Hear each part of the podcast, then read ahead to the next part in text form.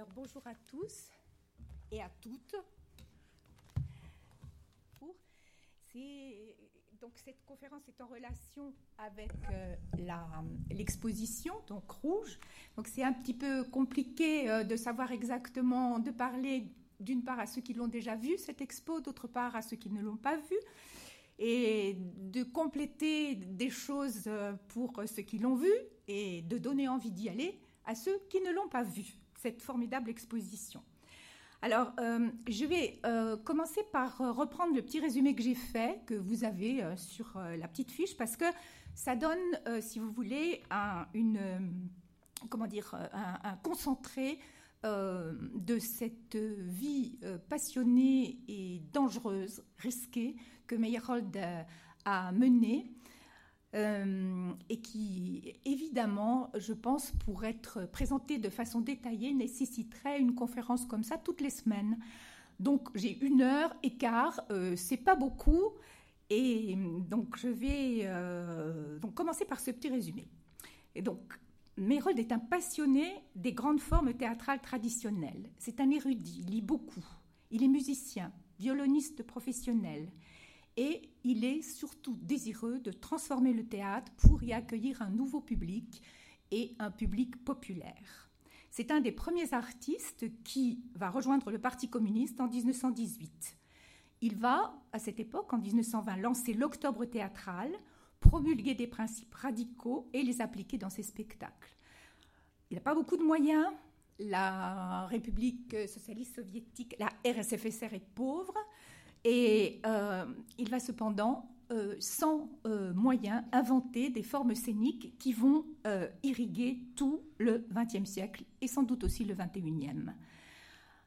Le problème, c'est qu'il est peu soutenu par le régime. Il est au Parti communiste, mais il est peu soutenu par le régime.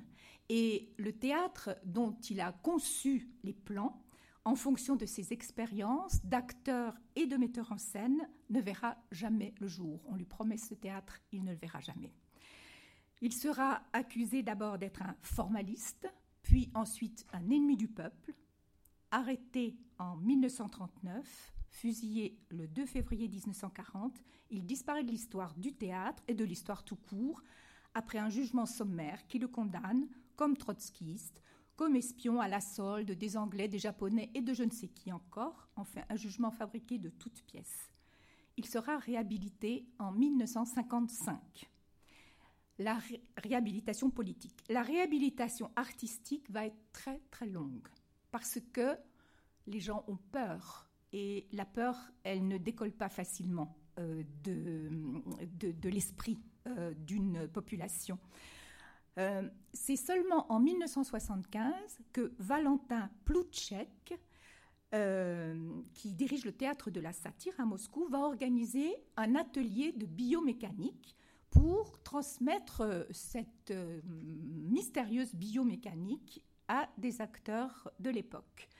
Et euh, c'est un ancien acteur de Meyerhold, donc Kustov, qui va enseigner à, deux, à, une petite douzaine d'acteurs, parce que là, les gens aussi, ils ont un petit peu peur encore. Euh, c'est euh, la période qu'on appelle la stagnation, Brezhnev. Et puis surtout, de ces douze, il va en rester seulement deux, parce que quand même, c'est très difficile cet entraînement, très laborieux. Et donc, il, reste, il, est resté deux personnes, Bogdanov et Levinsky, qui sont aujourd'hui deux transmetteurs de la biomécanique en Europe. Alors, euh, il y a une certaine actualité, et je commence aussi par là parce que je n'aurai peut-être pas l'occasion euh, d'aller jusqu'au bout, euh, enfin d'arriver à en parler au bout. Ce Valentin Ploutchek, c'est le cousin de Peter Brook, parce que Brook est d'origine russe. Et dans deux jours, le 19 juin, au Bouffe du Nord, il y a un spectacle qui, dont le titre est Why Pourquoi et qui est consacré à Meyerhold. Donc il n'y a pas de hasard. Moi, je n'étais pas au courant que ce spectacle aurait lieu le 19 et voilà. Donc euh, ça me, c'est quelque chose qui me touche beaucoup parce que euh, Plutchek euh, a été un, donc le cousin de Peter Brook, a été un acteur euh, pendant plusieurs années euh, chez Meyerhold avant de devenir metteur en scène. Donc, c'est un vieux rêve là que Peter Brook réalise dans ce spectacle Why avec trois acteurs. Et il fait justement de cette réflexion sur le, destin de Meyerhold une grande réflexion aussi sur l'art théâtral. Et ce why, pourquoi, me rappelle euh, Garine, Eraste Garine, un des acteurs, euh, des très grands acteurs de Meyerhold, qui, euh, avant de mourir, ne cessait de répéter, en russe cette fois-ci, Pachemu, Pachemu ani ubilievo. Pourquoi, pourquoi l'ont-ils tué Sous-entendu Meyerhold. Alors, je vais vous parler de, Je vais essayer de jongler avec les images, avec le texte. Euh, j'espère m'en tirer. Euh, euh, et donc, je vais vous parler d'abord du milieu, du milieu en effervescence, de l'entourage de Meyerhold, parce que je pense que c'est important de voir qu'il n'est pas tout seul euh, dans cette euh, période, que c'est un immense artiste, que c'est un, des plus grands metteurs en scène euh, du XXe siècle, mais qu'il est entouré justement de, gens, d'amis, de connaissances qui l'aident, si vous voulez, qui le soutiennent, qui travaillent avec lui dans le même sens. en deuxième lieu, je parlais de cette révolution théâtrale, les principes, si vous voulez, et en troisième lieu, de la répression politique, puisque Rouge est aussi consacré à cette chose-là, à la façon justement dont petit à petit cet art euh, révolutionnaire va se transformer et les artistes vont être réprimés.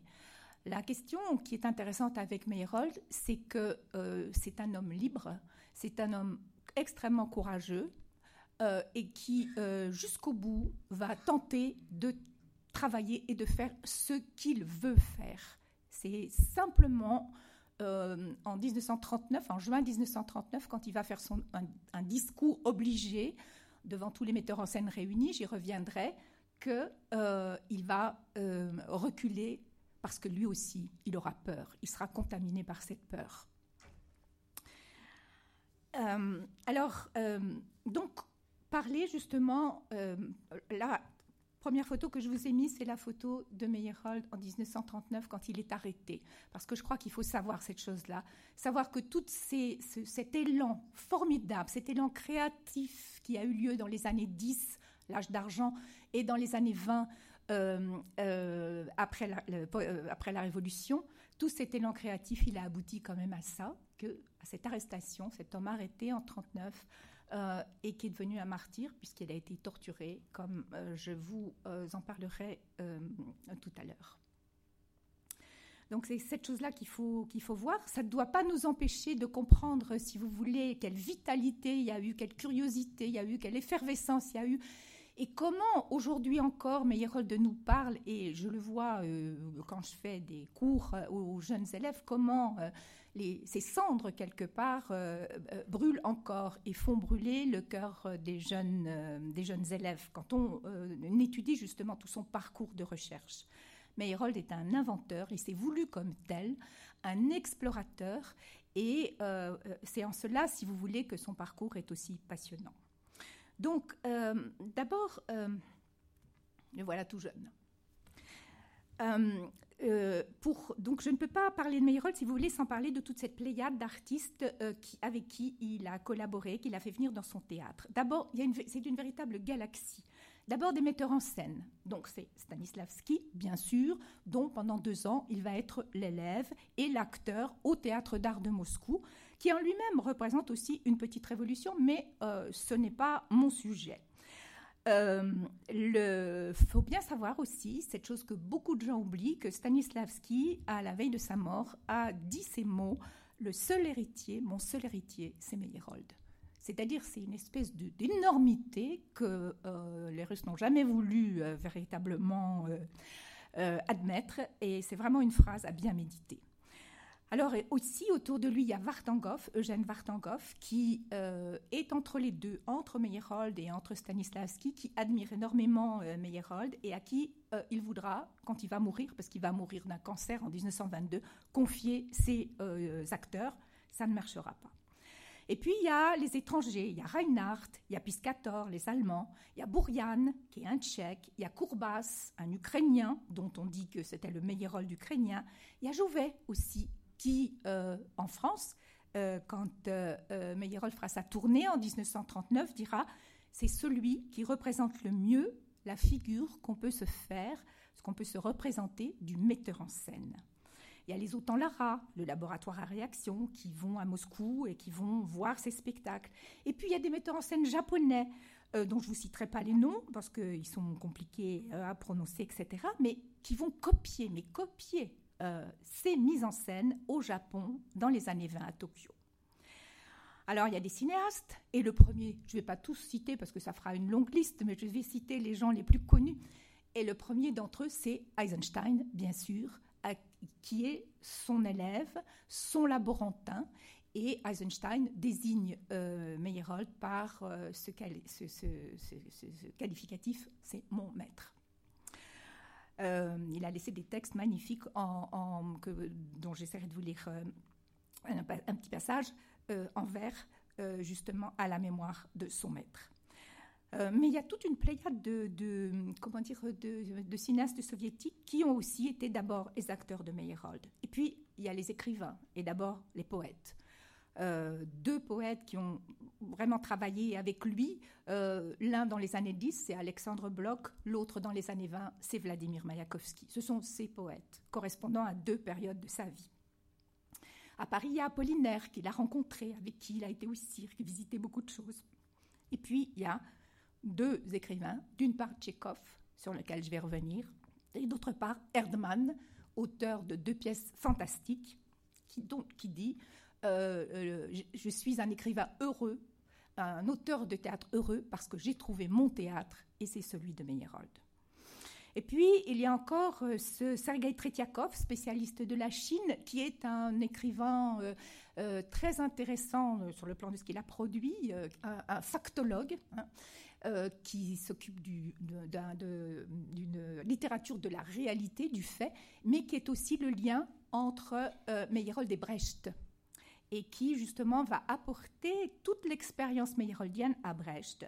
Brecht, euh, comme disait Matthias Langhoff, est un grand voleur, mais pour être un grand voleur, pour savoir bien voler, il faut être quand même très fort. Donc c'est comme ça qu'il le sauve. Et puis il y a des peintres, des plasticiens, euh, des peintres euh, du groupe de la Rose Bleue, pré-révolutionnaire, Golovin, qui est euh, un peintre avec qui, qui, a collaboré avec lui et avec qui il va faire du théâtre ce qu'il appelle un palais des merveilles. Il y a tous les constructivistes, l'avant-garde russe des années 20, Lubov Popova, Alexandre Rodchenko, Stepanova, il y a même Picasso. Picasso, avec qui il voudra monter Hamlet dans les années 30. Malheureusement, c'est un rêve qui ne se fera pas. Et puis, il y a Malevich, Taklin, avec qui il a un projet de cinéma. Il y a El Lisitsky, dont on verra euh, qu'ils ont tenté de collaborer ensemble, mais malheureusement le spectacle a été interdit. Euh, des, musiciens, parmi les musiciens, les deux grands que je cite, c'est Prokofiev Shostakovich, qui vont écrire des partitions pour son théâtre. Euh, Meyerhold s'entourera de, jeunes pianistes. Il va protéger Shostakovich quand euh, Shostakovich sort du conservatoire et le prendre dans l'orchestre même de son théâtre. Et euh, Shostakovich écrira l'opéra Le Nez sous l'influence d'un spectacle de Meyerhold qui est le Révisor. Et puis, il y a des personnalités scientifiques, des chercheurs en sciences humaines, des théâtrologues, des musicologues qui vont collaborer avec lui euh, justement pour essayer de développer une pensée critique sur le théâtre ou euh, une pensée euh, élaborée sur la musique au théâtre. Et puis, il y a des, psychologues, Ivan Pavlov, hein, dont vous connaissez tous la théorie du réflexe conditionnel, et puis Vladimir Bekteriev, dont il va utiliser les théories justement pour transformer le jeu de l'acteur et faire en sorte que euh, le jeu ne soit pas un jeu euh, de la mémoire affective comme chez euh, Stanislavski, mais un jeu construit, un jeu, je dirais, fait de montage. Et puis, cette chose aussi que je voudrais dire, c'est que dans, dans sa troupe, on va trouver dans les années 20-30 des gens de toute nationalité. Alors, quand je dis toute nationalité, j'exagère un petit peu, mais je dirais que sa troupe est l'ancêtre d'une troupe multiculturelle, puisque on y trouve des Japonais, pas, au niveau des acteurs, mais au niveau des metteurs en scène qui travaillent avec lui. On y trouve un, un Bourriate, des Allemands, et comment dire et il va même convoquer un noir euh, Rod pour jouer dans un de ses spectacles. Je pense que c'est un des premiers, un des premiers et rares spectacles, je pense, en Union soviétique et même en Europe où il y a un noir sur la scène qui joue un rôle qui est un rôle, euh, euh, comment dire, euh, un, rôle de blanc en fait quelque part. Et puis il va aussi comment dire, avoir dans son, dans son théâtre un franco-russe qui s'appelle Valentin Parnac, dont on va voir des photos tout à l'heure, des images tout à l'heure, et qui est euh, une sorte d'étoile filante de l'avant-garde, un personnage tout à fait curieux et intéressant, euh, qui relie en fait les dadaïstes français euh, au théâtre de Meyerhold. Parnac a beaucoup vécu à Paris, et puis il va revenir à Moscou avec des instruments d'orchestre de jazz et des partitions de jazz. Et le premier, euh, c'est pas le, premier concert. Euh, il y aura un concert de, deux concerts de jazz qui vont être donnés à Moscou avant que Meyerhold ne dise mais je veux ça su dans mon théâtre. Et donc euh, l'orchestre, le jazz band formé en Russie par Valentin Parnac va jouer sur la scène de Meyerhold dans le Cocu Magnifique en 1922. Donc vous voyez, c'est euh, vraiment euh, quelqu'un donc qui est ouvert, euh, ouvert sur le, monde, ouvert sur le monde politique, ouvert sur le monde scientifique, ouvert sur le monde artistique. je ne parle pas des acteurs qu'il a, avec qui il a travaillé, comme Vera Komisarjevskaya, la grande actrice des années 10, ou comme Mikhail Tchekhov, un acteur de Stanislavski, qu'il aurait voulu attirer dans son théâtre et qui, quand il émigre en 1928, euh, eh bien Meyerhold fait tout pour le faire revenir à Moscou. Il n'y arrivera pas, mais il voudrait vraiment avoir cet acteur, Mikhail Tchekhov, dans son propre théâtre. Donc, euh, et j'en passe. Mais c'est ça que je voudrais euh, essayer de vous montrer, c'est-à-dire cette espèce de galaxie effervescente qui l'entoure et qui fait euh, qui, euh, avec, lesquels sa personnalité de metteur en scène, euh, d'acteur d'abord et de metteur en scène ensuite, va se développer. Mais d'abord, bien sûr et avant tout, il y a sa personnalité. Et sa personnalité, c'est d'abord qu'il est en quelque sorte pour ses contemporains l'incarnation du théâtre lui-même. Je cite Eisenstein. C'est sous le piano à queue, Meyerhold, en combinaison de travail, étalé sur le tapis, un petit verre à la main. Entre ses doigts inimitables, le verre semble planer. La flûte, sa manière de jouer de la flûte. Debout sur un pied, l'autre entortillé tel un serpent autour du premier. Mais c'est toujours lui, immuable, éternel. Meyerhold s'est bien entendu proté. Je passe absence de scrupules, intransigeance, ni l'un ni l'autre, mais l'incarnation d'un principe, le principe du théâtre. Alors comment est-ce que ce principe du théâtre, comme le dit euh, euh, Eisenstein, va, euh, se développer? En 1920, on parle il parlera de faire l'octobre théâtral, donc la révolution d'octobre sur la scène. Mais bien avant euh, cette date de 1920, il va aussi euh, faire la révolution sur la scène. Il est acteur, mais il est aussi metteur en scène. Et vous savez que le métier de metteur en scène, c'est un métier tout récent. C'est un métier qui n'a pas de, de, tradition. Et que euh, c'est en cherchant qui va former euh, les bases euh, de cette nouvelle discipline. Euh, Stanislavski est un, aussi des premiers metteurs en scène, mais c'est un metteur en scène, je dirais, davantage directeur d'acteurs, c'est-à-dire il va chercher beaucoup, à approfondir une méthode que tout le monde connaît, enfin, puisqu'il y a énormément de livres qui ont été écrits et de la plume de Stanislavski et euh, de la plume de ses élèves. Euh, mais Herold voit les choses un peu différemment. Il dit deux choses qui me paraissent extrêmement importantes. La mise en scène, c'est la direction d'acteurs plus la composition d'ensemble. Composition au sens pictural et au sens musical et au sens théâtral, au sens large. Et euh, cette chose aussi qui me paraît euh, très importante, pour être metteur en scène, il faut cesser d'être illustrateur. À partir du moment où tu illustres, tu n'es pas un metteur en scène. C'est donc l'invitation pour le metteur en scène à être poète. Il est acteur jusqu'en 1910, euh, acteur et metteur en scène à partir de 1902, et puis à partir de 1910, il n'est plus que metteur en scène. Donc, euh, il, commence chez euh, Stanislavski.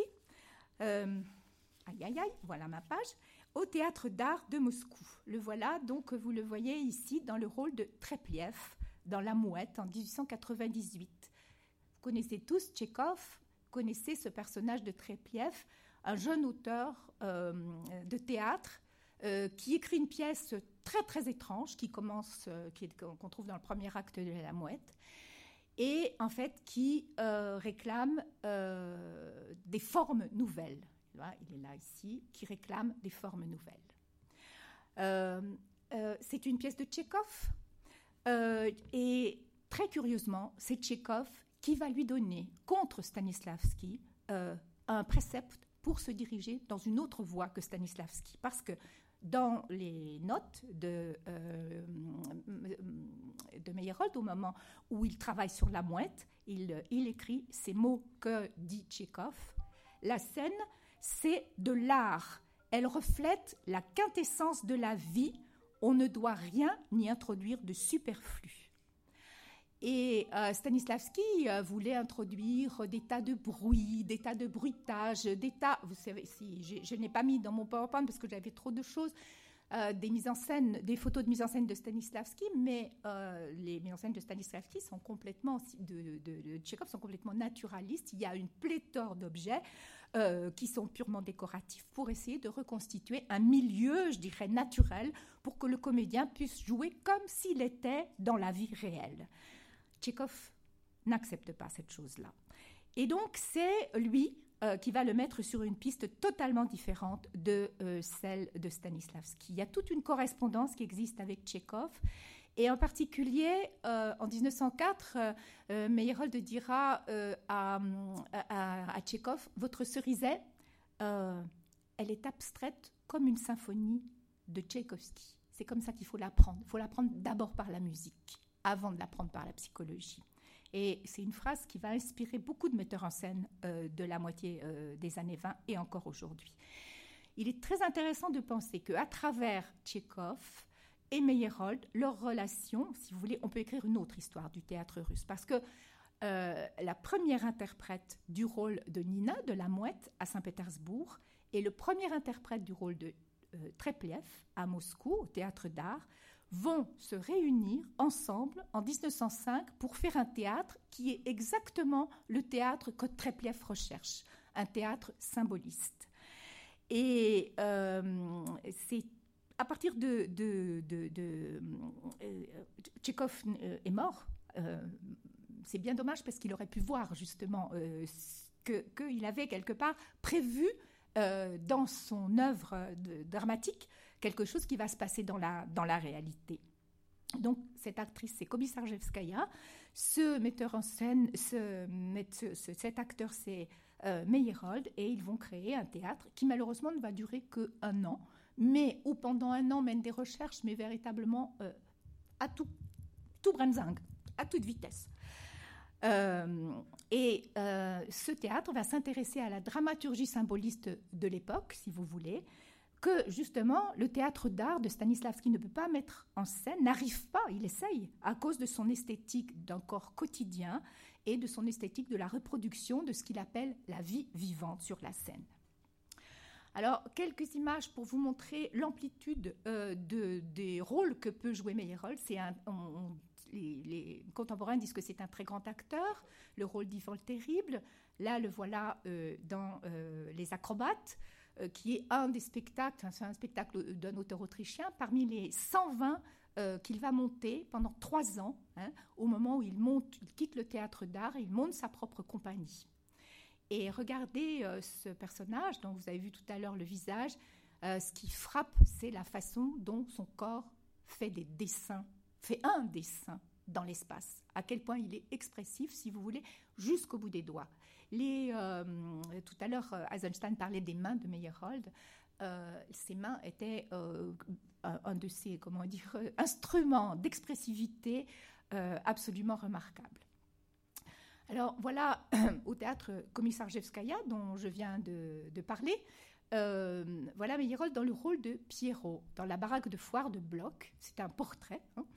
Et euh, c'est la première intrusion des personnages de la Commedia dell'arte sur la scène, non pas de, des tréteaux de la foire, mais sur la scène d'un théâtre, d'un théâtre euh, euh, professionnel, d'un théâtre urbain, pas de, tréteaux sur les places de marché européens.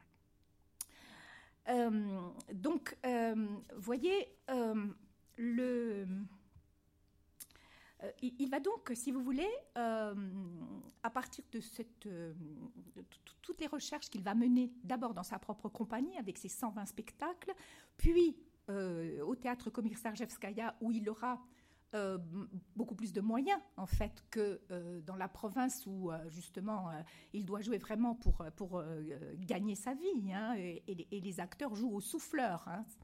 Euh, c'est-à-dire ils savent pas forcément le texte par cœur. Il y a un souffleur qui est là parce que bon, il faut changer de spectacle de jour en jour pour attirer le public et avoir de la recette. Mais c'est comme ça qu'il fait ses armes et c'est intéressant. Euh, et il monte aussi euh, dans sa propre compagnie, il monte toutes les pièces de Tchékov, il joue dans toutes les pièces de Tchékov, donc il le connaît par cœur. Mais il va progressivement faire un tout autre parcours pour essayer de trouver, il veut retrouver, si vous voulez, la théâtralité que Stanislavski a chassé de la scène, à juste titre, on peut dire, puisque cette théâtralité était devenue complètement académique et bourrée de clichés. Euh, mais euh, ne, considère exactement comme Tchékov que le théâtre est un art et que ce n'est pas la reproduction telle qu'elle de la vie. Et pour justement faire euh, en sorte que le théâtre soit un art, il va euh, euh, se plonger dans l'étude des authentiques traditions théâtrales avec des chercheurs, de jeunes chercheurs euh, qui viennent de l'université et qui peuvent lui apporter des documents. Et il va en particulier travailler sur la commedia dell'arte et sur le kabuki japonais. J'en passe, mais en gros, disons, c'est ces deux formes-là, une forme occidentale, une forme asiatique, qui vont l'intéresser.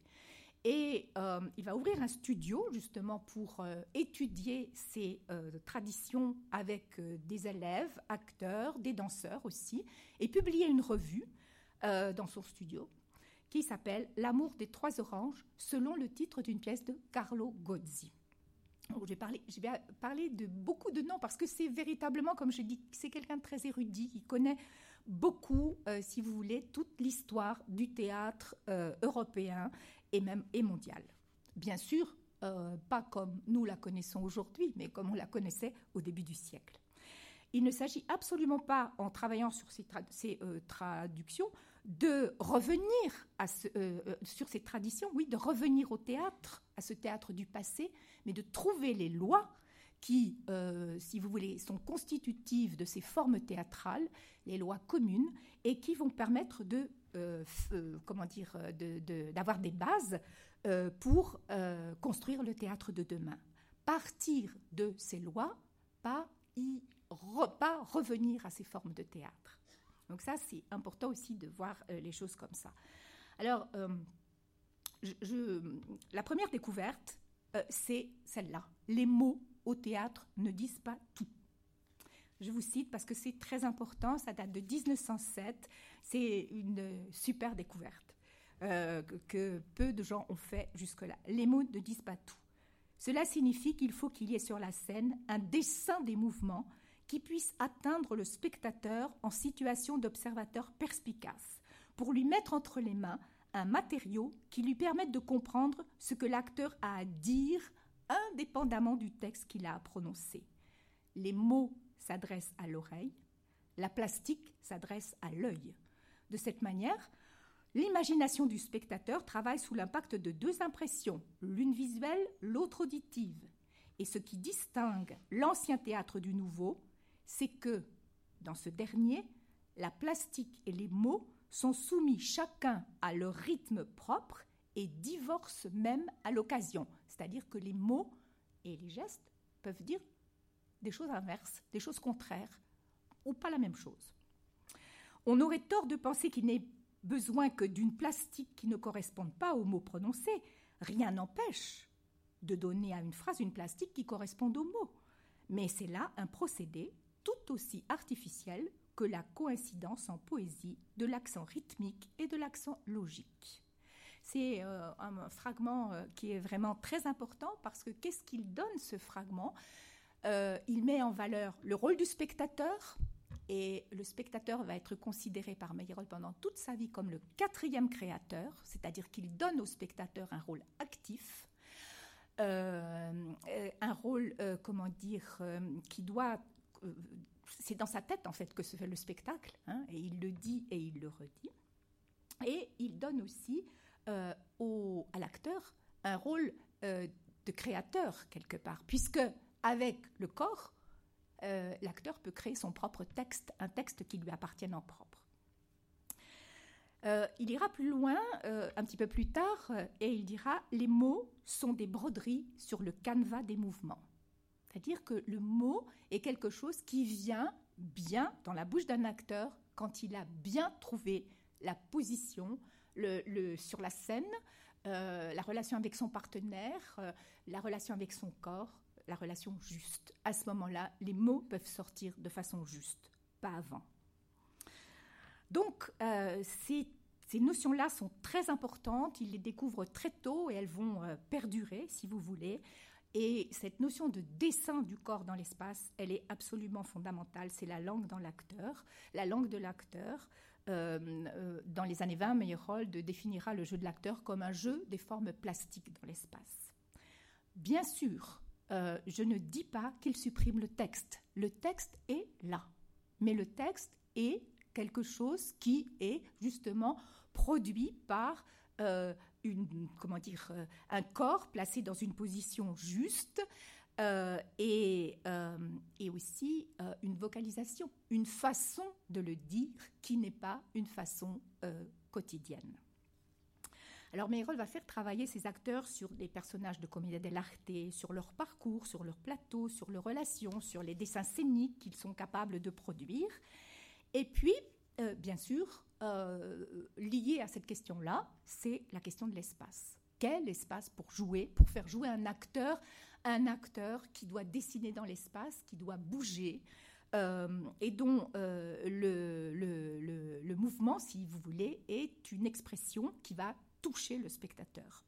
Alors, bien sûr, Meyerhold a lu des textes très très importants de ses contemporains comme Appia et Craig. D'ailleurs, parmi euh, ces relations, j'ai oublié de citer Craig, qu'il rencontra en 1935.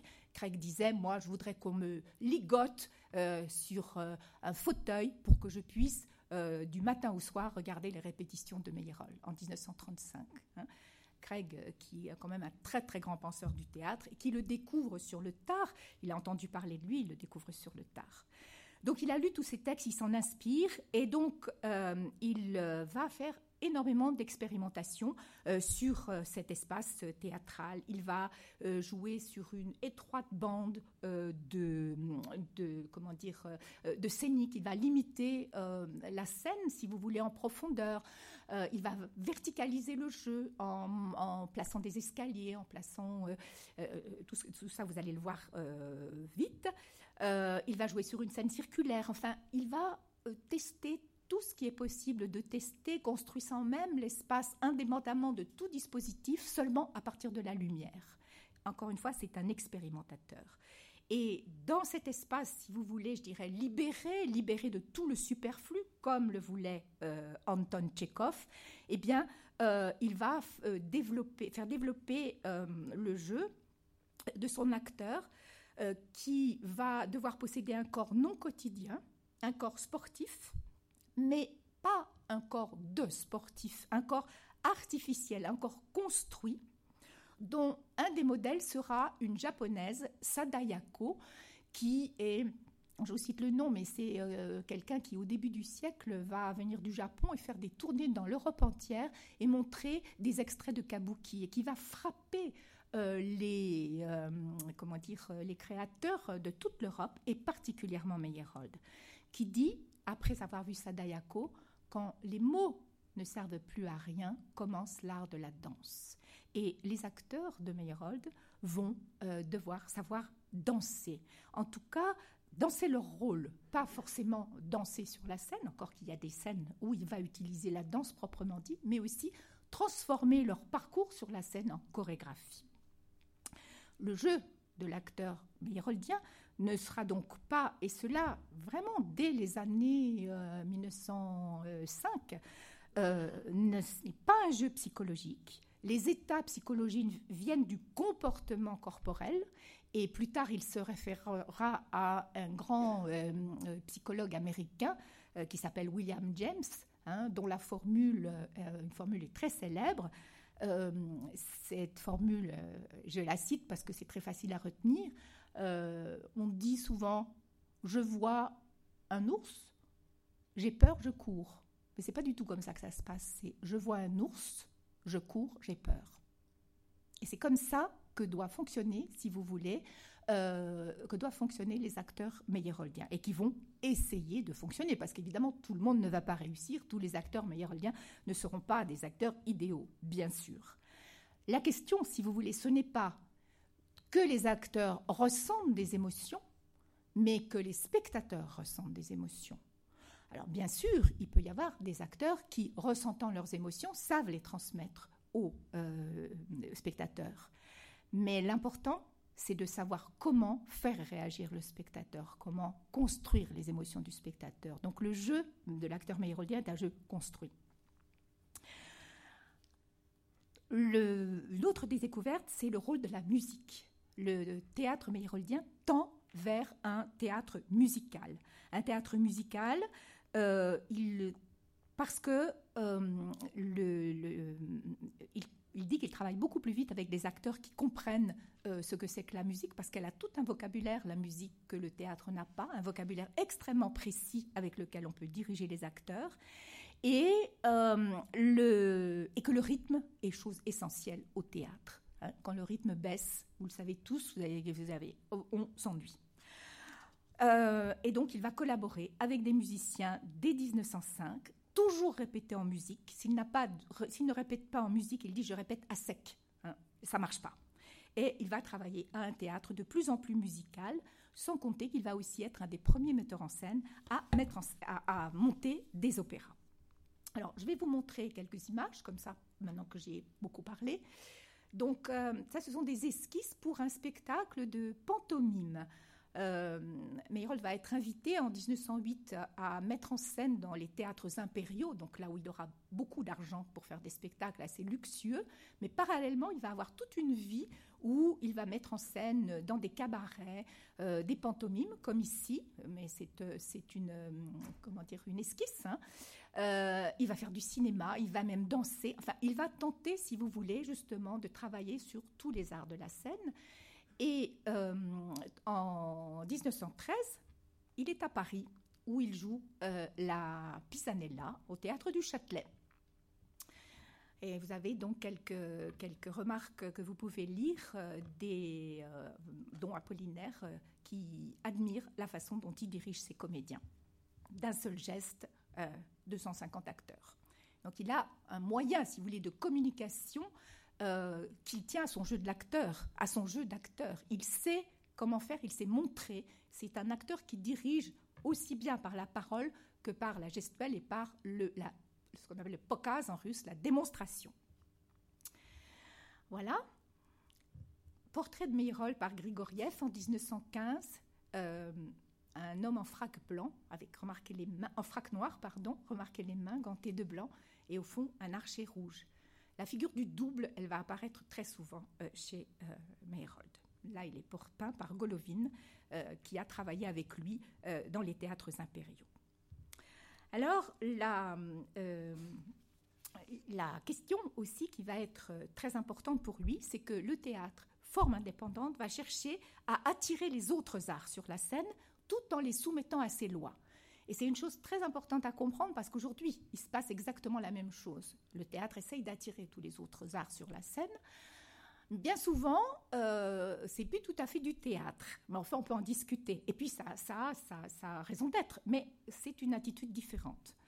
Donc, on a parlé de la musique, mais il y a aussi le cirque, la danse, le cinéma.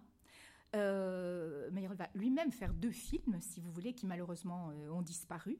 Et on va pouvoir parler de cirquisation du théâtre, de signification du théâtre. Alors cette signification, euh, c'est un terme qui est inventé par, euh, euh, les Russes, elle est de deux ordres. Elle peut être externe, elle peut être interne. Externe, c'est quand on, suspend des, des, écrans sur la scène. Et interne, c'est quand on essaye de faire au théâtre des choses qu'on ne croit possibles qu'au cinéma, comme par exemple le gros plan, ou passer du gros plan au plan d'ensemble.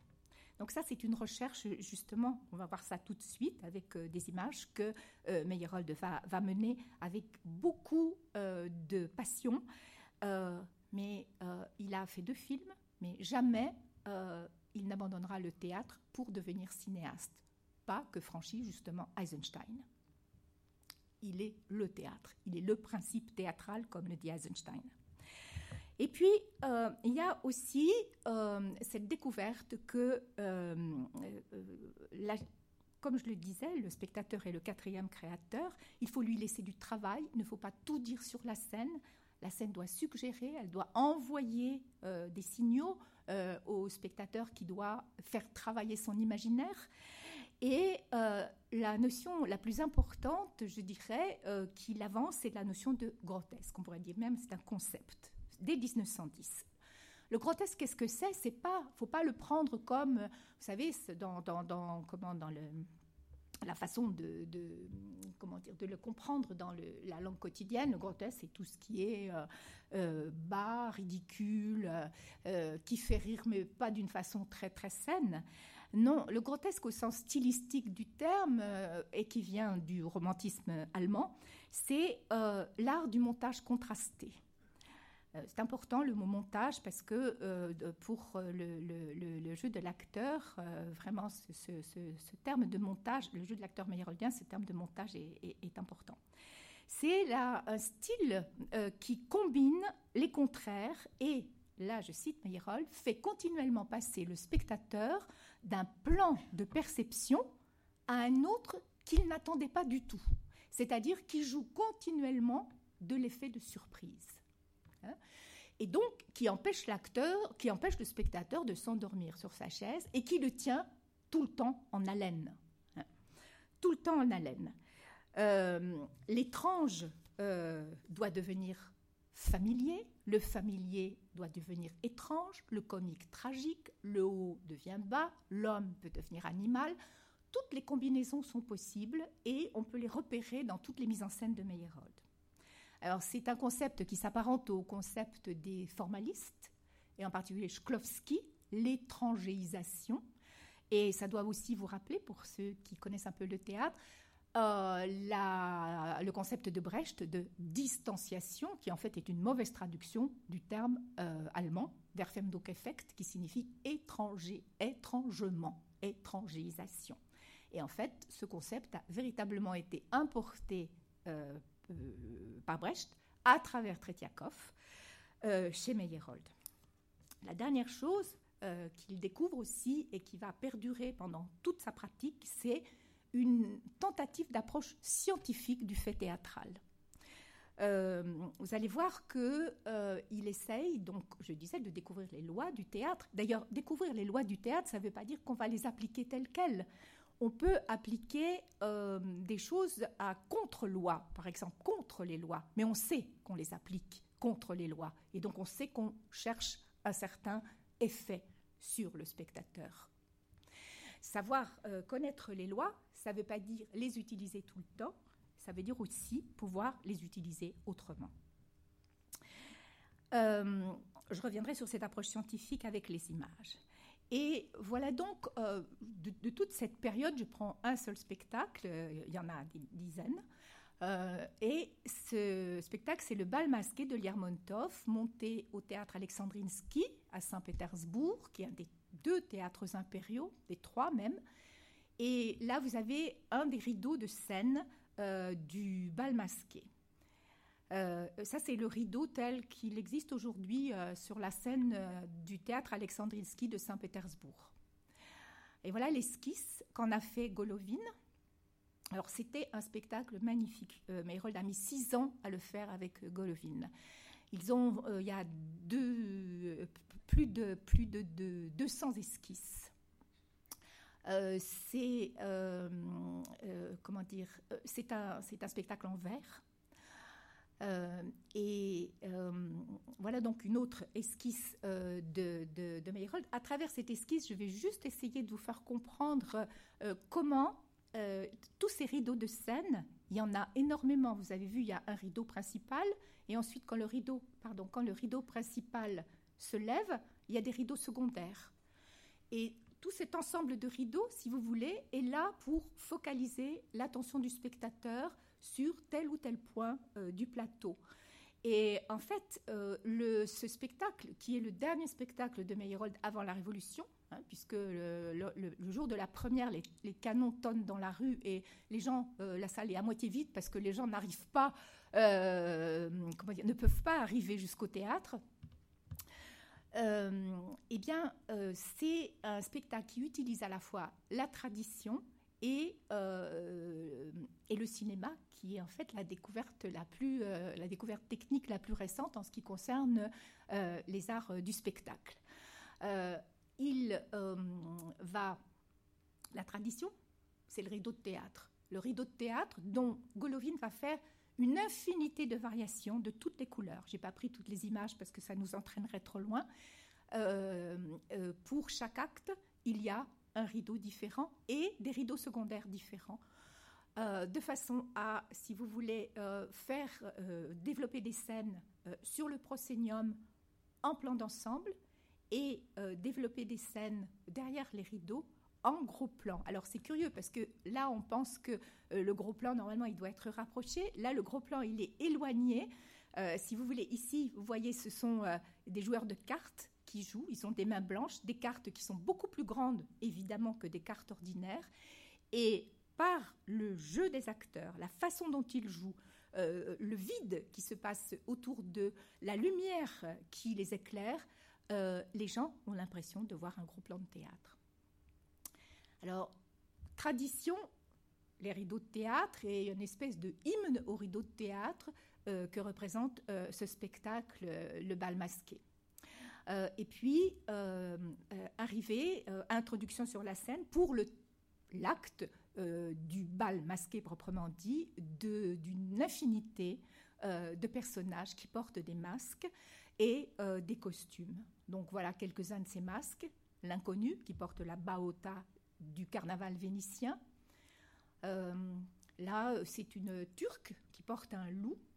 Là, c'est un personnage de la Commedia dell'arte pas très connu, Coviello, mais euh, Golovin a fait passer des heures et des heures dans toutes les bibliothèques européennes pour retrouver des personnages euh, de Commedia dell'arte, des personnages masqués, et les convoquer sur la scène.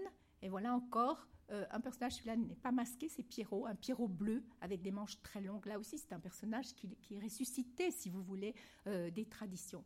Il y en a comme ça une centaine. Hein.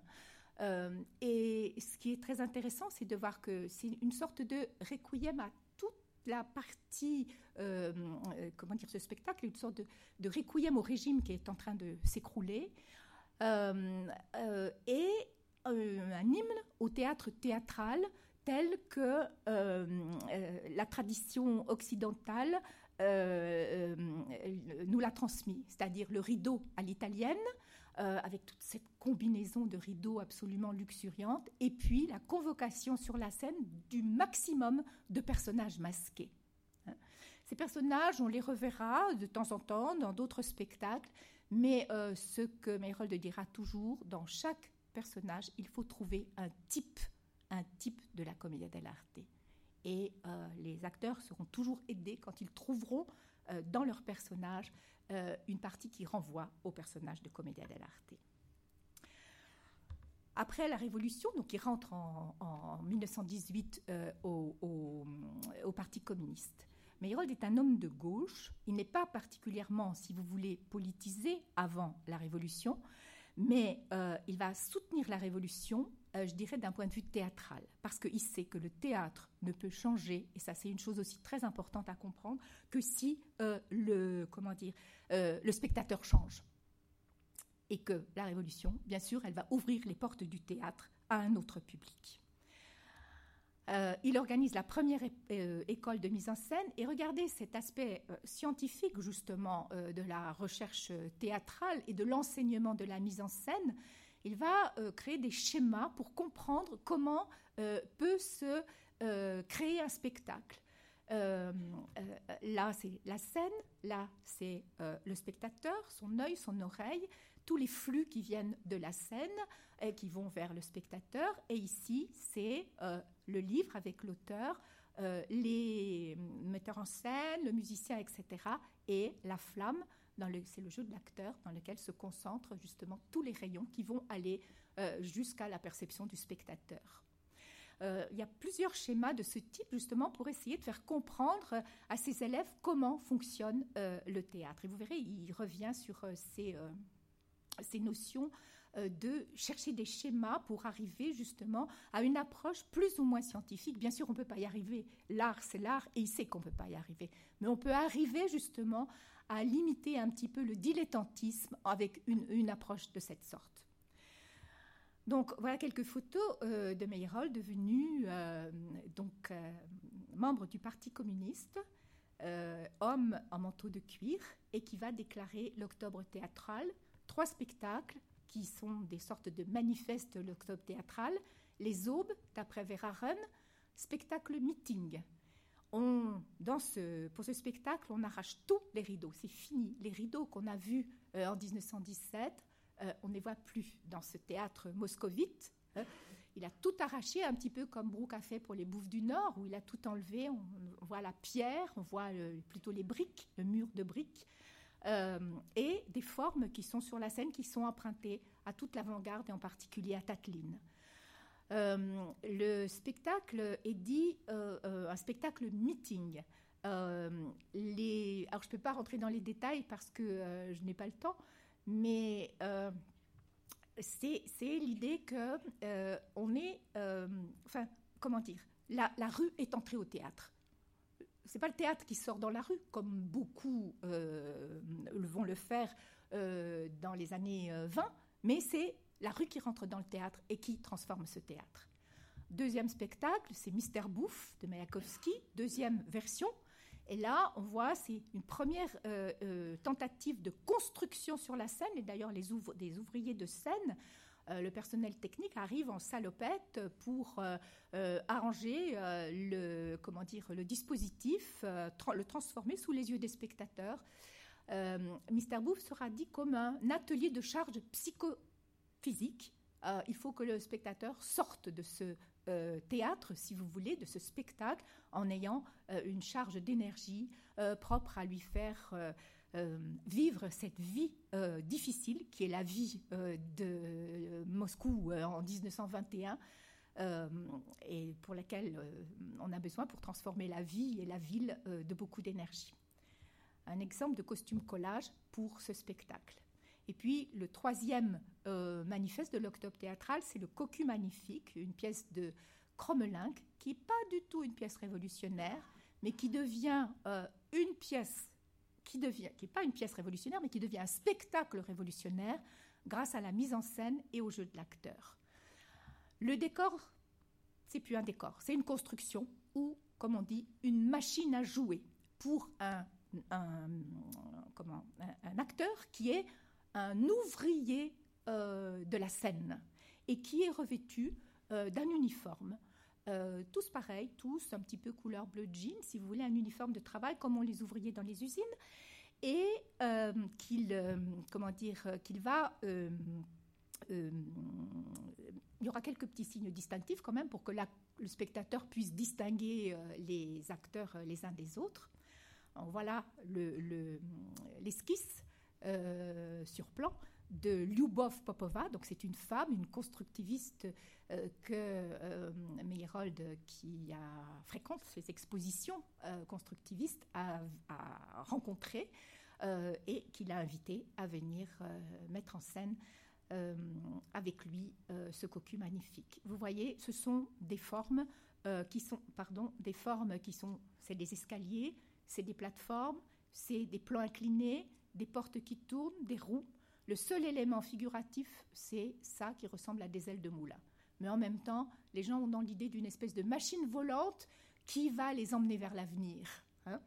Euh, la pièce a pour sujet, la jalousie. Et donc, euh, euh, à la même époque, Dulin joue à Paris cette cocu magnifique. Et sous l'effet de la jalousie, dans le jeu psychologique, Dulin va vieillir, vieillir, vieillir, se rapetisser. Enfin, ça va. Il va vraiment.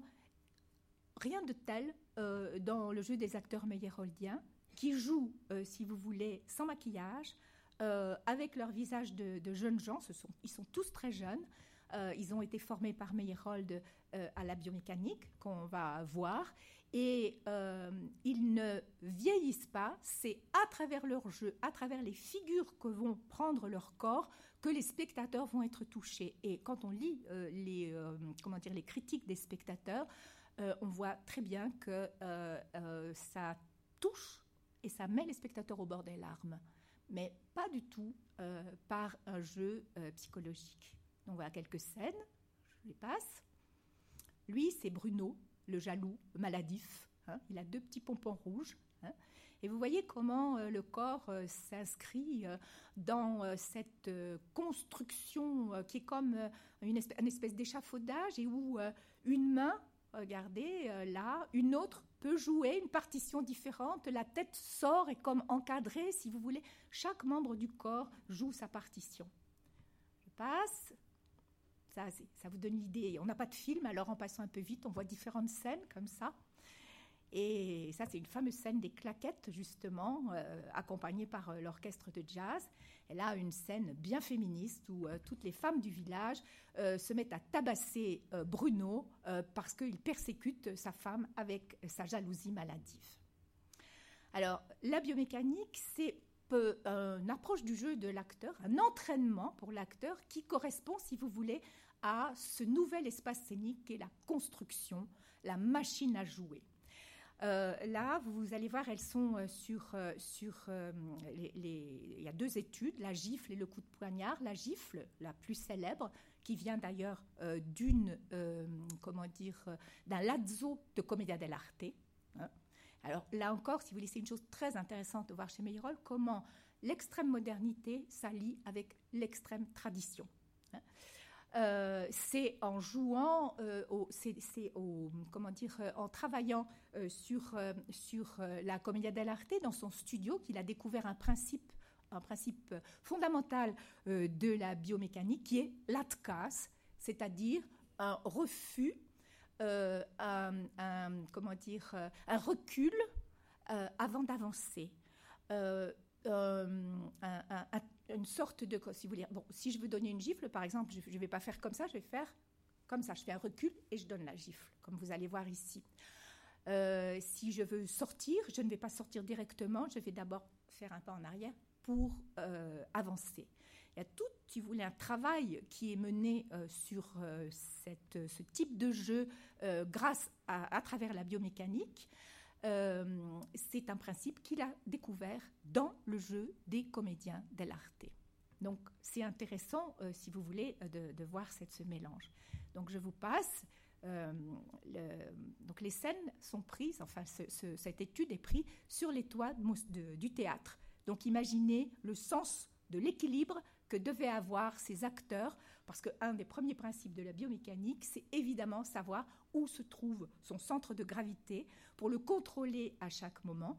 Et son, deuxième principe, c'est que le plus petit mouvement, le mouvement du petit doigt, doit être, euh, si vous voulez, euh, comment dire, euh, dans le mouvement du petit doigt, tout le corps est engagé. Pas seulement le petit doigt, parce qu'à ce moment-là, personne ne verra rien, mais tout le corps est engagé. À ce moment-là, tout le monde le voit. Donc, je passe, parce que je ne peux pas entrer dans les détails. Donc, voilà cette gifle où vous avez un acteur passif, un acteur actif, et les rôles doivent être interchangés dans le travail de l'atelier de biomécanique. Voilà d'autres photos qui sont prises là en plein air. et le coup de poignard. Voilà, alors très intéressant de comprendre qu'en même temps que les acteurs euh, euh, jouent, euh, comment dire, ce jeu biomécanique et même vont faire des démonstrations d'études de biomécanique, eh bien, Meyerhold leur montre en même temps comment bougent des marionnettes javanaises ces marionnettes à tige, si vous voulez, qui ont une petite tige en bois et des petites baguettes. Et là, j'ai malheureusement pas le temps. Il y a une description absolument merveilleuse que Eisenstein fait du maître, euh, qui le soir, euh, après tout le travail sur la biomécanique, leur montrait comment il transfigurait avec sa manipulation manuelle ces petites poupées extraordinaires. Voilà le fameux Parnac dont je vous ai parlé tout à l'heure, qui a apporté le jazz euh, en Russie. Et voilà euh, une euh, photo de Meyerhold. Je m'aperçois que je ne vais pas du tout avoir le temps de parler de tout ce que je voudrais. Donc déjà, je vous ai parlé de beaucoup de choses. Et je vais m'arrêter maintenant sur, sur la façon dont le pouvoir va prendre toutes ces recherches comment le pouvoir politique, comment les bolcheviks vont prendre toutes ces recherches. Alors, dès euh, euh, Bouffe de Mayakovsky, il y a des choses qui ne vont pas parce que pendant un long laps de temps, on ne va pas du tout autoriser la publication du Mister Bouffe de Mayakovsky. Pourtant, c'est quelque chose qui correspond totalement, euh, si vous voulez, à l'idéologie, par exemple, anti-religieuse des bolcheviks. Mais non, c'est beaucoup trop blasphématoire très amusant de voir ce, terme dans la bouche euh, du pouvoir bolchevique, qui est un pouvoir, je dirais, culturel assez conservateur. Et en 1922, donc c'est le moment du cocu magnifique, les critiques de la part du euh, pouvoir euh, soviétique sont immenses. on parle, mais ce ne sont plus des hommes, ce sont des animaux sur la scène. Ils bougent comme des animaux, ils sont à quatre pattes, ils se sautent sur le dos l'un des autres. Il y a véritablement une, comment dire, une, traque, une traque de ces, de ces de ce spectacle, qui est pourtant un manifeste de l'octobre théâtral. Et sur cette photo, où on voit Meyerhold en habit, en costume de l'armée rouge, parce que son théâtre, si vous voulez, avait parrainé un groupe de théâtre de l'armée rouge. Hein. les acteurs y allaient et faisaient euh, comment dire, euh, leur faisait monter des spectacles. Eh bien, sur la photo dédicacée euh, à un critique de théâtre, tu as deviné, je souffre, j'ai souffert et je souffrirai car je ne ferai aucun compromis. là, c'est tout Meyerhold qui, la même époque, publie dans, un, dans une revue en juillet 22 un article qui se termine comme ça. Au cas où l'on me priverait de la possibilité de mettre en scène de façon autonome et réelle selon les orientations qui sont les miennes aujourd'hui, je serai naturellement et automatiquement contraint de refuser tout succès d'année et en général de cesser tout travail dans la République qui, visiblement, considère mon activité à tel point nuisible et odieuse que sa liquidation lui apparaît comme un point inaliénable.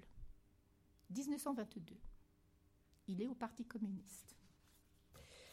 Euh, alors, il va continuer donc je passe vite, vous allez voir euh, euh, des, images où la construction euh, du cocu magnifique va prendre des tas de formes différentes parce que le chemin de Meyerhold, si vous voulez, c'est un chemin où on ne se répète pas. C'est un expérimentateur. À chaque fois, il cherche autre chose. Il cherche une autre façon tout en étant dans le même univers, tout en étant, si vous voulez, comment dire, dans la même perspective des différents points que je vous ai cités. À chaque fois, il essaye de trouver une solution nouvelle.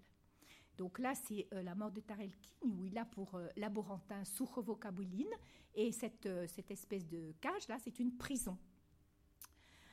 Euh, la construction euh, se, comment, se transforme en objet truqué avec lequel les acteurs doivent jouer. Ici, vous voyez la Terre cabrée d'après Martinet, où là, euh, c'est, la date c'est 1923, et vous voyez qu'il y a des écrans sur la scène. Trois écrans. C'est l'affiche.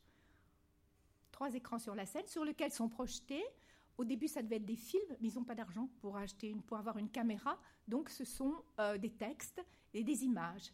Et voilà là des cartons qu'on a retrouvés, si vous voulez, euh, qui euh, sont projetés sur la scène et qui sont comme des slogans, en fait, ou bien qui désignent les différents épisodes du spectacle.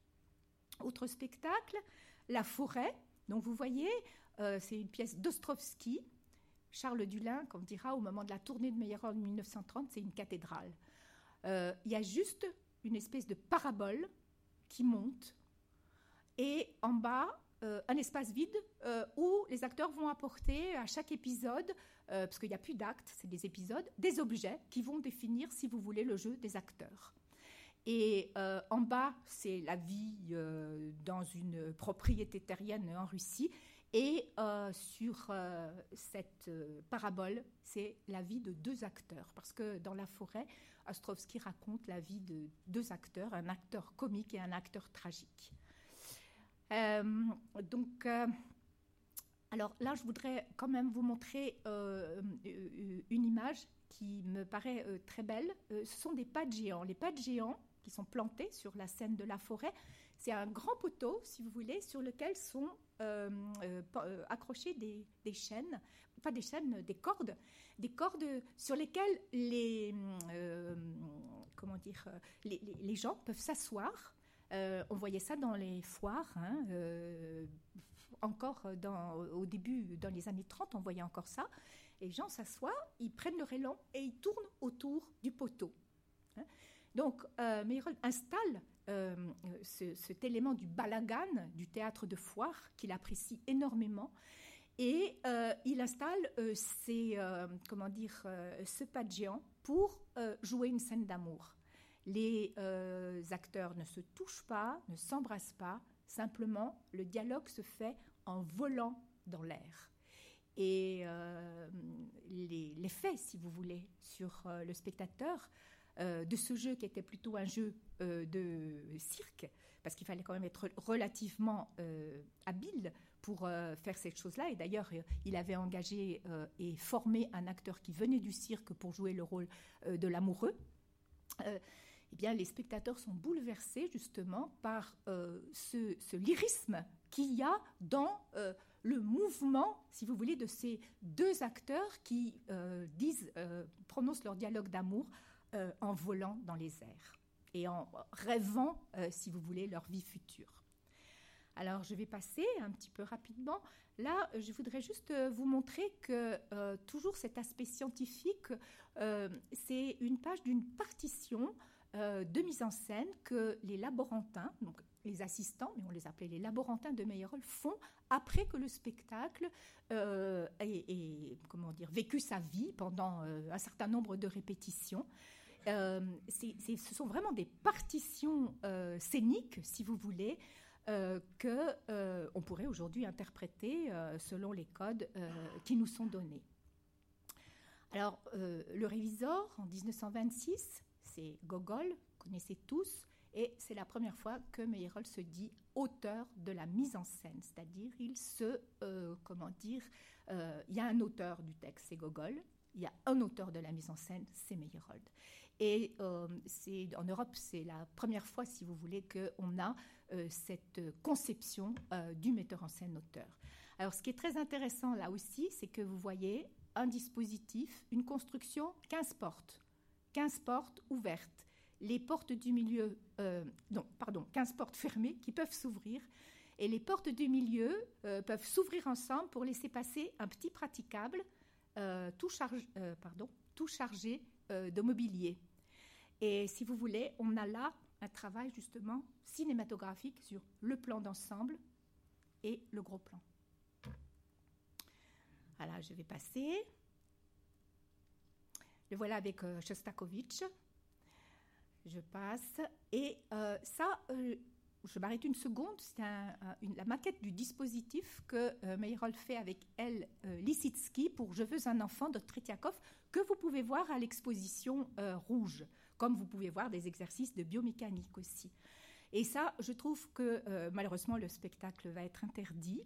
Euh, mais c'est véritablement, euh, c'est d'une modernité absolument incroyable parce que c'est un espace immersif pour un spectacle qui est un spectacle débat.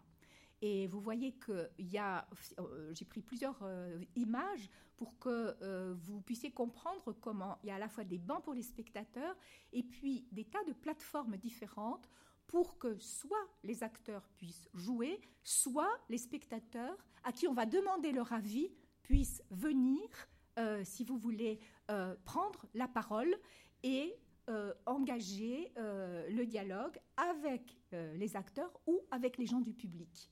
C'est une pièce en fait qui parle de l'eugénisme. C'est une jeune femme qui veut avoir un enfant, mais qui veut pas de mari, qui veut avoir un enfant, mais un enfant sain et bon communiste. Donc il va choisir, si vous voulez, un gars solide et idéologiquement sans reproche. Et, et, puis après, qui va le balancer parce qu'elle veut l'enfant pour elle toute seule. Donc c'est un spectacle, si vous voulez, qui va très loin euh, dans ce qu'il euh, propose, mais euh, ce ne sont pas des vérités qui sont assénées, ce sont des propositions auxquelles les spectateurs doivent réagir. Donc c'est un, un, dispositif totalement immersif, si vous voulez, pour ouvrir un dialogue avec les spectateurs. magnifique dispositif que là vous voyez El Lisitsky qui joue avec euh, les, des petites euh, figurines justement pour euh, préparer le spectacle qui ne verra jamais le jour. Et voilà, ça va être comme ça l'histoire de Meyerhold à partir de 1927. et ça va être comme ça, c'est-à-dire que, faut que je retrouve mes, mes papiers, j'espère que je ne les ai pas perdus. Pour, voilà. La répression, elle va aller à partir de 27, si vous voulez. je vais passer. il y a de très belles images, mais bon, on n'a pas le temps de regarder. Voilà, le public quatrième créateur, ce sont les, les petites les fiches euh, bah, je reviens à la répression tout de suite, hein, mais je veux quand même montrer ces images, parce que je voulais parler du public quatrième créateur. Ce sont des, euh, euh, petits formulaires qu'on distribuait aux spectateurs pour savoir comment ils avaient réagi. Et là, vous avez une grande feuille que, à partir de 1925, les assistants, les laborantins de Meyerhold, remplissent à chaque spectacle parce qu'il y a 25 types de réactions, si vous voulez, qui doivent être cochées euh, selon la façon dont euh, le public réagit. En fonction de quoi euh, eh bien, les acteurs et le metteur en scène vont reprendre une scène ou une autre pour justement arriver à l'objectif qu'ils ont envie d'atteindre avec leur spectacle. ça s'appelle les fiches de réaction, de, réaction du spectacle. La Dame aux camélias, alors là, quelques images aussi. Vous voyez tout de suite toujours cette comment modulation sur la parabole et sur l'escalier, verticalisation de l'espace. Là aussi, c'est une cinématographisation, une, signification de l'espace, parce que tout l'espace euh, de jeu est verticalisé, si vous voulez, comme sur l'écran de cinéma. Là encore, une partition, euh, une partition euh, faite par les laborantins de ce spectacle. La Dame de Pique, vous voyez là un magnifique escalier aussi pour des jeux de scène absolument étonnants. Et voilà euh, les, plans du théâtre.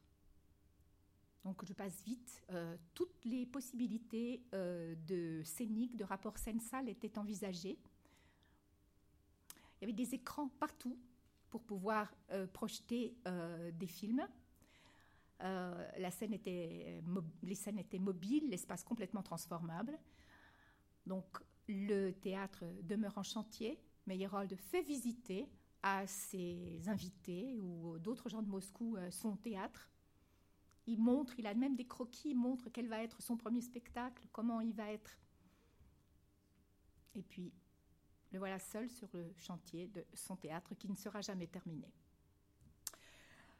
Euh, dès 1928, premier problème, euh, en 1927 s'instaure la censure dans les théâtres soviétiques et euh, c'est la première menace de fermeture du théâtre de Meyerhold. Il est à ce moment-là en France où il essaye d'organiser une tournée et euh, d'un côté, en Russie, il y a une opinion publique qui existe encore et qui se mobilise dans les journaux pour défendre le théâtre de Meyerhold.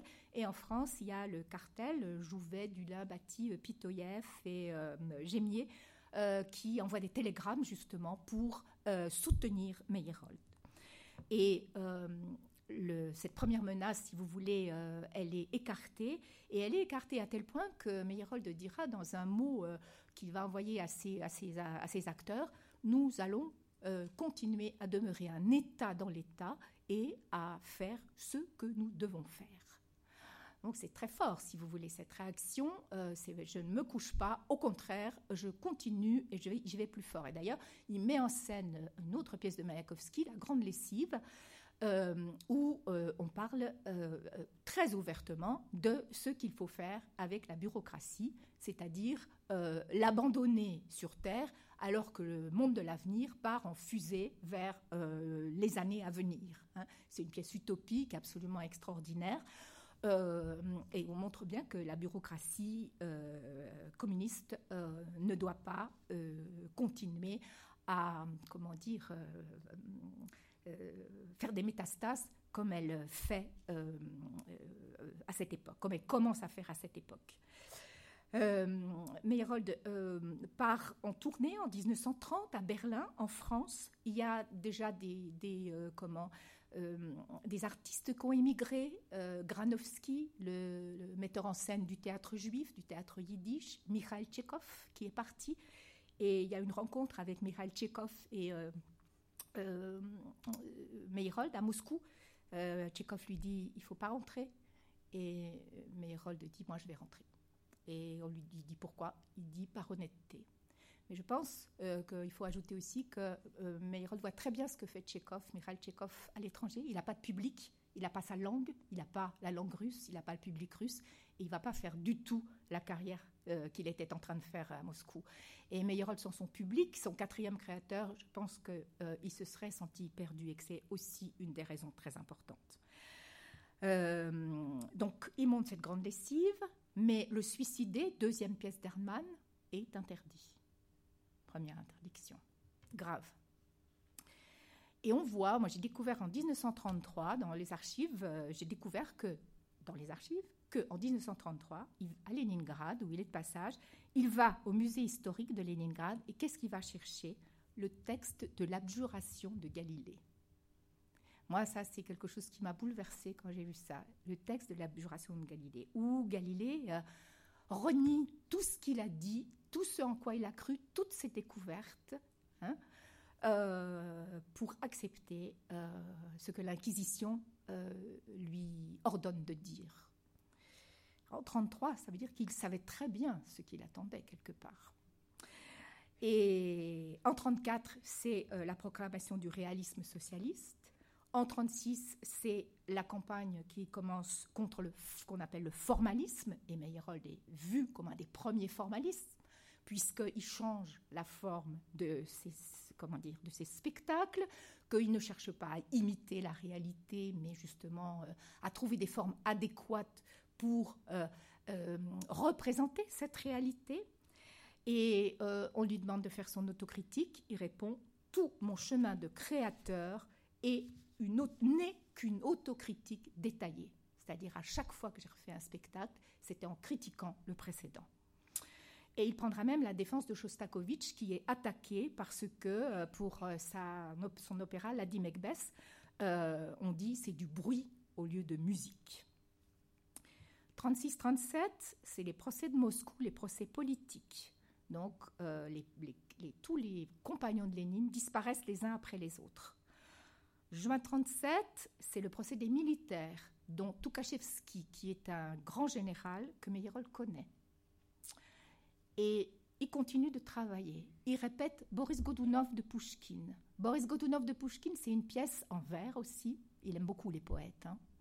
La poésie, c'est quelque chose de, très important. Faire de la poésie sur la scène et de préférence avec des poètes. Boris Godunov de Pushkin, c'est une pièce sur le pouvoir et euh, sur le peuple. bien sûr, il, répète, mais il ne pourra pas la montrer euh, aux spectateurs. Il répète encore deux autres spectacles, Natacha de Seyfoulina, Une vie, c'est Et l'acier fut trempé, qui a été traduit en français, de Nikolai Ostrovsky, que, dont Eisenstein dit c'est un des plus beaux spectacles que j'ai vus sur l'engagement dans le communisme. Donc, si vous voulez, euh, de 36 à 38, euh, il continue de travailler, mais plus rien ne sort, plus rien ne voit le jour. Et euh, parallèlement, les procès euh, se succèdent, dont on sait plus ou moins euh, exactement la teneur et,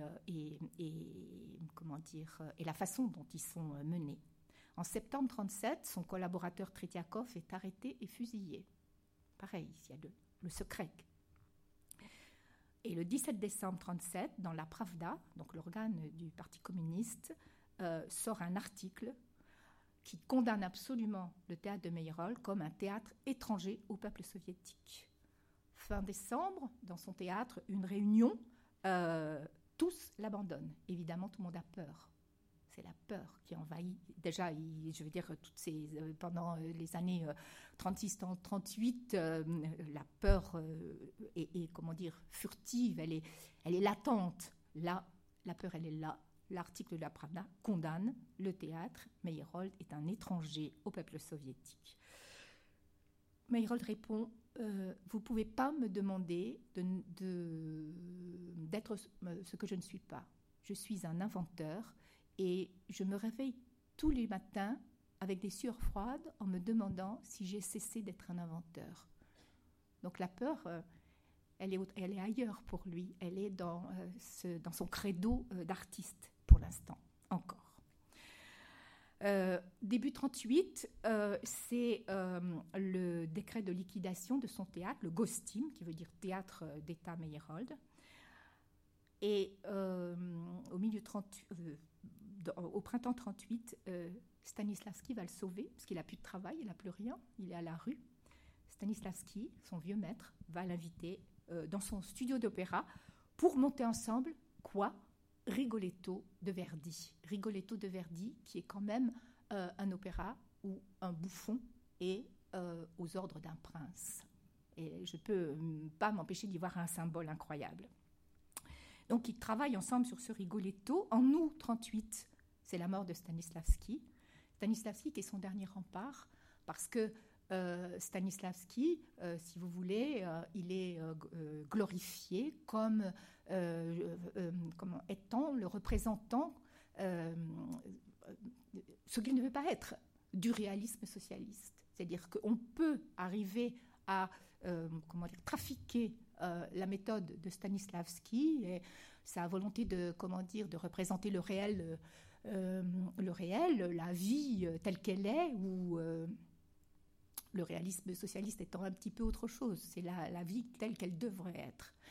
Mais on peut, euh, et on fait de Stanislavski en fait le représentant euh, de l'art soviétique, alors que Stanislavski n'a jamais pris parti pour euh, le gouvernement soviétique, n'a jamais été au parti, et représente plutôt, si vous voulez, une vision assez conservatrice du théâtre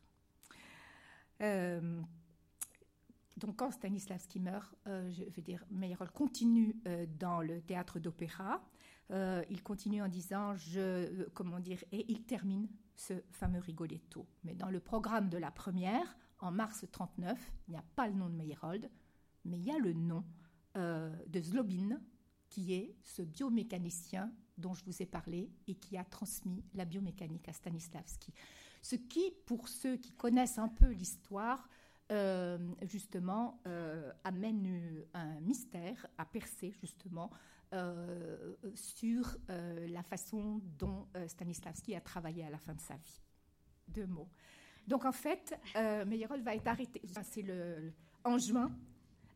Il est arrêté à Leningrad. Il est arrêté après que son bal masqué ait été représenté une dernière et troisième fois. Il est enfermé à la prison des Boutirki à Moscou. Vous avez son, cachot. Et il est torturé. et sous la torture, il avoue tout ce qu'on veut lui faire avouer. Euh, donc euh, il, il, dénonce absolument euh, énormément de ses collègues, mais quelques mois après, il se rétracte il se rétracte et il envoie des lettres. Donc voici sur des tout petits bouts de papier, il envoie des lettres au procureur de la République, à Molotov, qui est le président des commissaires du peuple, en disant je me rétracte, tout ce que j'ai dit c'est faux. Et il raconte exactement le processus, si vous voulez, qui amène les gens, comme euh, aux autres procès de Moscou, à se, euh, comment dire, euh, à se avouer n'importe quoi, à avouer n'importe quoi.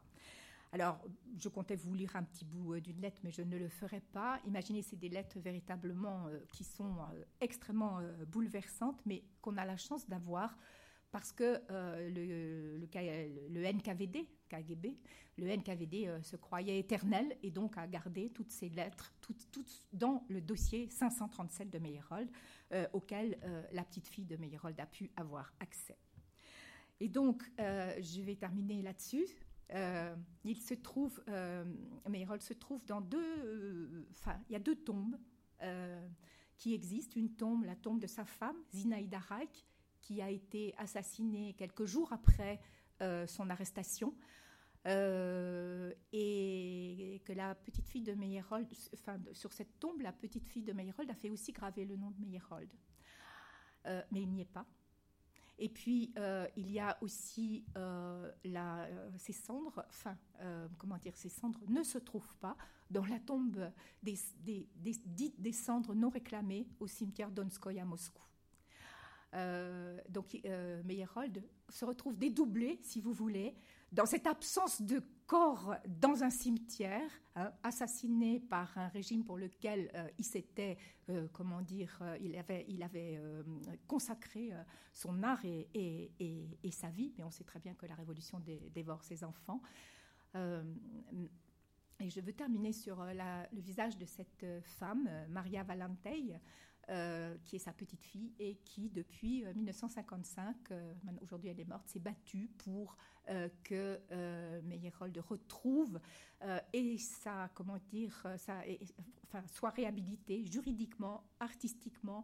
Elle s'est battue pour que des livres soient publiés, mais elle s'est battue aussi grâce au fait que quelqu'un comme Eisenstein avait su garder, avait eu le courage de garder toutes les archives de cet ennemi du peuple que, euh, fort heureusement, euh, le NKVD avait oublié euh, d'emporter quand ils avaient fait la perquisition dans l'appartement de Meyerhold.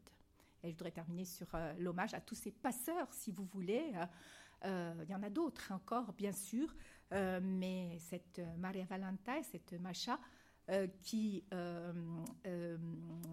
avait un courage absolument indomptable et euh, qui a réussi à faire ouvrir un petit musée dans l'appartement où euh, Meyerhold avait vécu, que vous pouvez voir à Moscou. Euh, dernière image, c'est Meyerhold de dos, avec les mains levées, comme un chef d'orchestre. C'était un metteur en scène musicien. Et c'était aussi un metteur en scène qui disait Le théâtre est plus dangereux que la poudre. La poudre, pas la poudre qu'on se met sur la figure, mais la poudre à canon. Alors, est-ce que c'est pour ça que le pouvoir l'a exécuté euh, Je vous laisse réfléchir à cette question.